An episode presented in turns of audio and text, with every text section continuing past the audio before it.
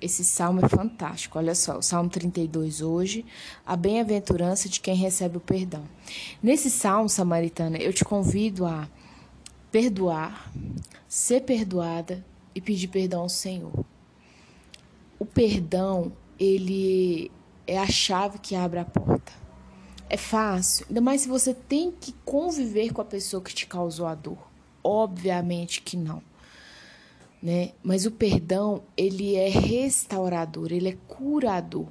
Vai chegar um ponto que você vai olhar para aquela pessoa e todas aquelas coisas que ela que aquela pessoa fez ou aquelas pessoas fizeram no passado, não vai gerar dor. Você vai ter lembrança, porque ninguém sofre de amnésia, né? Mas é como se você, quando você tinha cinco anos, você caiu e ficou uma marca no seu corpo, né? Eu tenho algumas marcas de queda, enfim, de alguns acidentes. E quando eu olho, que eu passo a mão nessa cicatriz, ela não dói mais, igual no dia que aconteceu. Mas se eu olhar para ela, eu vou lembrar. Olha, tal dia aconteceu tal situação. E mas aquilo já não vai me gerar dor, só vai trazer a lembrança. Então, quando você perdoa e libera perdão, não é que essas coisas vão ficar ocultas. Nossa, não existiu amnésia espiritual, isso não existe. Deus ele é pleno. Até mesmo você tem que lembrar, é, dependendo de situações, para que você não caia de novo. É para, sabe, alarmar, pi, pi, pi, alarmar. Olha, cuidado desse caminho. Mas vamos lá, versículo 3. Enquanto calei os meus pecados, envelheceram-se os meus ossos, pelos meus constantes gemidos todo dia. Aquilo que Davi fez de errado batia dentro da alma dele constantemente. E ele ficou calado, né? e ele teve que confessar, gente.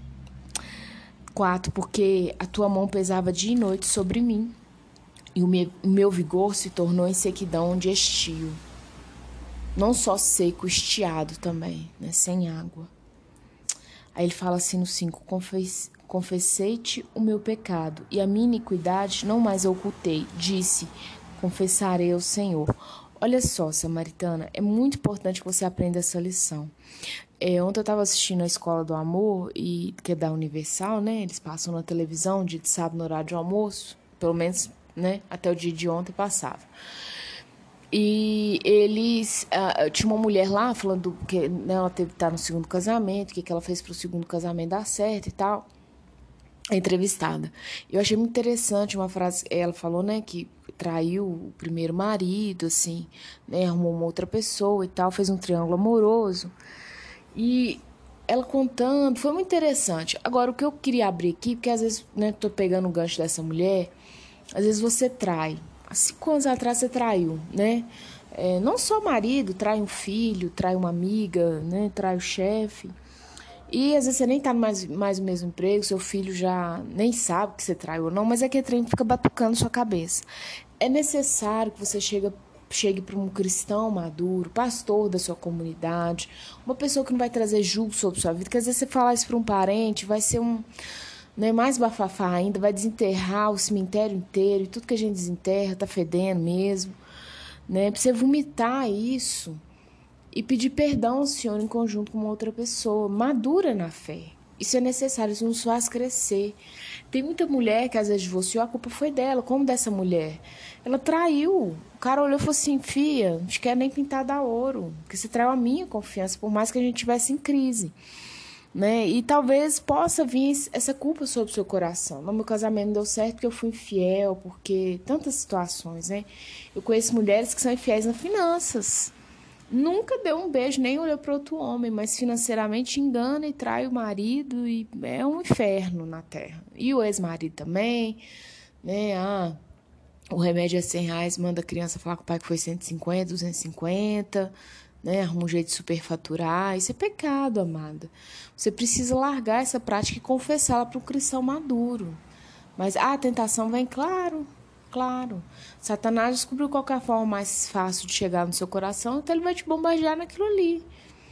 Né? Um exemplo, eu não gosto de amendoim. Então, se a pessoa passar com um saco de amendoim na minha frente, samaritana, eu não, eu não vou tintir nada. Agora, eu amo um brigadeiro. Se a pessoa passar com dois brigadeiros na minha frente, ó, a tentação. Então, sei, né? Isso vai existir, mas a gente tem que ter esse bom ânimo. No 6, é, parte B, fala assim: com efeito, quando transbordarem muitas águas, não atingirão. É, quer dizer um exemplo, eu já vivi uma enchente dentro da minha casa, quer dizer que né, não me atingiu? O que ele quer dizer aqui é que a sua alma sempre vai ser preservada. A bondade do Senhor sempre vai ser preservada na sua vida, né? No 7, cantos de livramento. No final do 7, cantos de livramento. Você tem que celebrar, sabe? Miriam, quando o povo né, é, sai ali do Egito e eles atravessam né, o mar seco, né, o Senhor abre o mar, ela chega do outro lado e ela começa a celebrar, amiga. Ela começa a celebrar cantos de livramento. Né? A celebrar o quê? O Senhor livrou né, o povo de Israel de uma escravidão que vinha de anos e anos. E assim, Faraó queria, não, vocês vão e deixam os bois. Não, vocês vão. Foi tentando barganhar com Moisés e Deus já tinha falado com Moisés: não vai ficar nenhuma unha. Moisés fosse Faraó, libera tudo, não vai ficar nenhuma unha. Então tem hora que o Faraó, que esse demônio mesmo é uma potestade, amados, ele vem com tudo, ele quer seus filhos. Não deixa só uma vaquinha sua aí, ó. Deus manda te falar, não vai ficar nada nas mãos de Satanás. É tudo seu. Né? E esse canto de livramento é isso, Deus te livrando todo dia, toda hora. Sempre à noite eu gosto de cantar um, um, um hino antes de dormir, um, né? uma canção, ou eu mesma criar. Sempre, os meus filhos sempre acostumaram comigo em dormir, né? Tem uma música que assim é hit aqui em casa, renova-me, Senhor. Jesus, já não quero ser igual. Os meus três filhos sabem cantar. Se você cantar perto, os três vão saber a letra, de cor e salteado. Porque toda noite eu cantava, toda noite, quando, né, podia cantar uma outra canção, mas cantava essa. Ninava eles, Deus de bebê. Mas que música de Ninar Neném renova-me, Senhor? Sim. Nós já nascemos com a marca do pecado. Então, se o Senhor Jesus não nos renovar, se o pecado, se a gente não vê estranheza no pecado samaritano, tem algo de errado. Já não quero ser mais igual. É você olhar e falar assim, não, não quero, não quero ser uma prostituta mais. Prostituta só quem está ali na, né, na, na avenida fazendo programa. Uma vida suja, ali, é, né? não é uma vida limpa, é o oposto.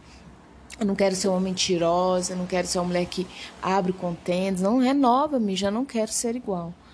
No 8, instru, instruir-te-ei e te ensinarei. Né? Ele vem falando aqui de instrução e caminho.